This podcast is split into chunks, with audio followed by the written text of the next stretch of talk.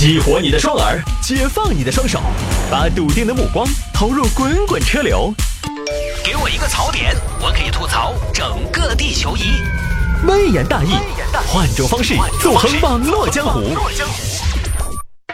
欢迎各位来到今天的微言大义，要继续跟您分享网络上一些热门的、有意思的小新闻。有听众朋友说，聊一下真实工资水平，上半年全国人均每月可支配收入只有两千三百元。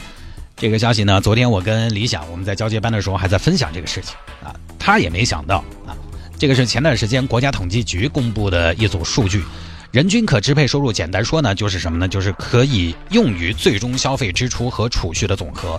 我们说的再简单一点，人均可支配收入就是你。除了五险一金扣了税之后的总收入，不光是工资收入，也包括你的投资收入、租金收入，全部加在一起。你的房贷理论上其实也是应该算在里面的。虽然你每个月房贷就必须要还掉几千块钱，你说那个东西是可支配的吗？你实际上不太能支配。你不管怎么样，你都得还，不然房子就要被收走。但是也算在可支配里面。当然，买房因为也是你可支配的，你自己要买嘛。那是你自己的选择吗？可以不买吗？没有说每个人必须要买房吗？这儿呢，国家统计局公布了今年上半年的人均可支配收入，六个月一万四千零六十三元。就整个半年，人均的可支配收入是一万四千零六十三元，不是每个月啊，是六个月。那我们来算一下这笔账，人均一万四千零六十三元，平均下来，一个三口之家的半年可支配收入就应该是。你看，我还假装算一下，其实我已经算好了，应该是四万二千一百八十九元乘以三嘛，四万二千一百八十九元再除以六个月，是七千零三十一元左右。那么七千零三十一元三口之家，我们打现在大多数的三口之家的家庭结构，双职工的话，两口子挣钱，七千零三十一元再除以二，就是一个人挣三千五百元。这个大概就是全国人民平均下来的，人均每个月挣钱的能力了。拿回家里的钱，平摊下来，全国每个人每个月往家里拿三千五百元。当然，我们国家呢是贫富差距相对比较大的，有钱人都集中在大城市，北上广感觉大家随便出来一个扫大街的都能比你有钱。那好，我们又来看一看上海和北京的人均可支配收入比较高，都突破了三万元大关。我们以最高的上海为例，上海上半年人均可支配收入是三万二千六百一十二元，三口之家乘以三就是九万七千八百三十六元，六个月哈，我们再来用九万七千八百三十六元除以六，等于一万六千三百零六。算双职工家庭的话，一个人上半年每个月税后收入拿回家的是八千一百五十三元，这是上海。这个收入怎么样？这个收入，即便拿到成都来听我们节目的朋友，很多你也不会觉得这个工资有多么的高。好，我们再来看一看四川，四川全省上半年人均可支配收入是一万一千四百三十元，三口之家就是三万四千二百九十元，半年有这么多钱拿回家，除以六个月，再除以双职工除以二，人均多少钱？两千八百五十七元，也就是说，上半年四川三口之家两口子每个人税后挣回去的钱是两千八百五十七元。这个你感觉好像你们家小区门卫都不止这个收入了，但这个就是全省的平均，而且四川还不是最最最低的。陕西、吉林、江西、山西、河南、贵州、新疆、甘肃、青海、黑龙江、宁夏、西藏都比四川还低，最低的是西藏。算下来，西藏的月均收入就是拿回家的钱，每个人一千七百多元以上的这个算法，我们都是按三口之家两大一小双职工两个人挣钱一个孩子账干饭来算的。如果不计劳动力人口的话，这个账算下来还要低。所以各位，通过这个数据想告诉大家的是，平时我们看到的只是这个国家的一小部分，这个国家仍然有很多地方不是我们看到的那样，还是有很多地方没有星巴克，没有太古里，没有培训班，没有儿童乐园，也没有什么私立诊所，也没有什么 shopping mall。这个也很好的解释了为什么拼多多可以做上市。当你问别人为什么不用 iPhone 的时候，当你说快手俗气，说大家审美差的时候，你看看这个数据。你在北上广，包括成都这样的大城市看到的，并不是中国的全貌。即便是你在成都，成都有些地方就在一环边上，你去看一看，那个居住环境真的也算不上太好。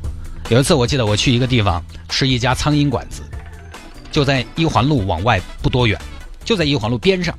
我走进去，我真的有点惊讶，那可是市中心呢，旁边就是鳞次栉比的高楼大厦，这边就好像是另一块天地。重庆，重庆有个十八梯，上面就是解放碑最繁华的地段，从解放碑往下走不远就到了十八梯。十八梯现在已经拆了，如果各位以前去看过的话，那个感觉真的是跟解放碑感觉是到了另外一个世界。我当时去的时候已经快要拆了。走了几步，我就看见一个大爷在干嘛？大便。对，而且关键他还在看书，他在看书，同时大便，说明什么呢？说明他不是因为无奈而去当街解决的，他不是因为急迫，他是有准备的，他原本就打算要在那儿的。我媳妇儿他们达州的啊，地级市嘛，第一次去他们家，走他们家外面一片平房路过，那个房子真的看起来就也很一般。阴暗潮湿，非常的压抑。我就一直在说，你看这儿连成片的，这个地方一旦发生火灾，火烧连营啊，太吓人了。所以啊，听我们节目的朋友，各位，你们在下班时段听，你们有的坐地铁，有的坐公交车，但是更多的其实是开车的朋友。现在电台都是开车的在听，有车，有车在全国来说，你生活就不算差的。有些朋友可能已经是小洋房了，买房的时候可能都在考虑有没有楼顶花园的这回事了。你想不到，你也看不到，或许就在我们身边不远，就有你没有办法想象的另外一种生活。你跟你的同事，你跟你的朋友、同学、合作伙伴抱怨收入没进步，生意不好做的时候，你想不到也看不到。其实，在这个国家收入这一块，你可能已经站在一个很高的位置上了。你可能今天在抱怨雾霾，给家里买上了空气净化器，装上新风系统的时候，你可能想不到还有很多人不在意这个，他们在意的只是这个月多挣点。冬天到了，要多挣点钱，好回家过年了。所以，我们国家有的时候在政策制定上很难，也很考验技术和智慧。有时候就在于大家的步调不太一致。如果说一个事情是共同的愿景，那么大家也有条件步调一致了，那么还好，我们就直接朝这个方向努力就好。问题就在于大家各有各的情况，各有各的条件，各有各的诉求。而且多种诉求都是不能忽略的，多种诉求的背后都站着为数众多的支持者，每一个都不能被忽略，每一个都需要照顾，确实就没有那么简单。前段时间我看一本书，书上写中国有这样一群人，介绍啊，在做这样一件事情，什么事情呢？叫暗夜保护协会，这是一个发源于国外的一个协会，在中国呢，当然也有一些参与者积极的参与进去，做什么事情呢？建立暗夜保护地。什么叫暗夜保护地？就是这个组织观察到，现在城市的光污染很严重，很多地方已经看不到银河，看不到星空了。所以他们要评选出一些，找到一些暗夜条件特别好的地方，跟当地的一些有关部门来合作，作为保护区，在保护区里边建成暗夜公园。在这儿不能用灯，不能太多光污染。你要在这用灯也可以用灯罩，尽量减小光的。那叫什么衍射还是什么？哼，而在某些暗夜公园，开车上山甚至不能开灯，或者不能开很明亮的灯，对不对？以六十码的速度点根蜡烛过哎。当然，具体怎么操作我不知道，这事儿你想不到吧？这个追求，那真的是要生活确实没有什么顾虑的人才会去在意，对不对？你普通山头老百姓，老子好不容易通电了，你给我说不能用电灯泡，走开，对吧？这个就是什么收入的人做什么事情，什么收入的人做什么选择，什么收入的人在乎的东西是不一样的。你说你仰望星空很高级，但是人家的吃喝拉撒也是基本诉求啊。刚好有一个数据来印证这种差距，就今年上半年，成都市城镇居民人均可支配收入是两万一千六百五十七元，农村居民是一万一千八百七十六元。成都周边的农村嘛，算发展的比较好的嘛。农村居民人均可支配收入其实也只有城镇居民人均可支配收入的百分之五十五左右。你如果有的时候去北京，你再去个河北，你看一下啊，有一个环京贫困地带，那个贫富差距更大。还是按我刚刚的算法来算，上半年六个月，成都城镇三口之家双职工家庭，每个人算下来一个月挣五千四百一十四块钱回来；农村居民三口之家两个人挣钱，每个人一个月挣两千九百六十九块钱回来。一个是两千多，一个是五千四百多。当然，那个两千多呢，将近三千了。但城乡一比，差距大不大？其实还是很大的。这差了两千多块钱，两千五百块钱左右。差两千五百块钱好像也不是很多，但问题是总共基数就不高。你说你一个月挣两万啊，他一个月挣一万七千五，那差两千五可能不是那么的重要。问题是高的那个也才五千多点的嘛，一个月挣两千九百六十九。能多两千五百块钱，那就是多差不多一个人的收入了，也是很可观的了。就是这样的，所以在这样的现状下，政策不可能没有差异性。当然，这次的报告呢，大家讨论比较多，原因在于很多朋友没料到，说：“哎呦，收入这么低啊，那房价怎么那么高呢？太古里怎么还是那么多人呢？好像大家穿金戴银的，也看起来挺有钱的。”就还是那句话，你看到的只是一部分，你感觉你身边都这样，那我告诉你，你一辈子能认识多少人？而且因为职业，因为从小条件的原因，你交的朋友、认识的人也都差不多是你这个圈子里面的。我说白了，那些富豪就不会去熟识一个很穷的人。我倒不是说他刻意要跟穷人保持距离，他自然而然他都接触不到。即便是他手底下的秋儿，比如他的秘书，都接触不到。所以有时候我听身边的人老是抱怨自己特别穷，我就说：哎呀，你有什么好抱怨的？很可以了。你北京前段时间有个调查，二零一八年北京市薪资水平报告，月收入一万以下的占到了八成。我们拿产业来说，一般认为互联网行业和金融行业收入高，但是你不看看这两个行业一共才多少人？我们就拿金融业来说，金融从业人员在总劳动力里面连百分之一都不到。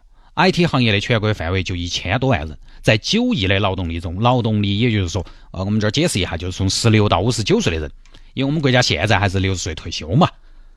然后十六岁嘛才算这个，可能是不是算可以出去工作了啊？自食其力了。我们国家去年这个年龄段的人是九亿左右，这样算的劳动力一千多万人，相对于九亿也只有百分之一点几，加一起嘛，打你百分之二嘛。这两个高薪行业一除，其他的就普普通通和正常。如果再算算上农林牧渔，那就更恼火了，因为那几个行业是传统的工资比较低的行业。人就是这样的，我们从小就被家长教育，嘿，你要跟好的比噻，好吧，大家都去跟好的比。哦哟，哪个银行的哟，去年年终奖好多万哦。哦哟，哪个公司的哦，去年发了三十个月的工资哦。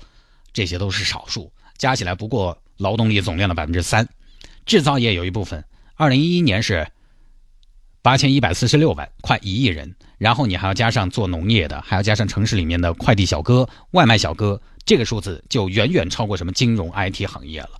收入低的都没拿出来说，说了你也没得兴趣问，导致大家都觉得现在收入已经高得吓死人了。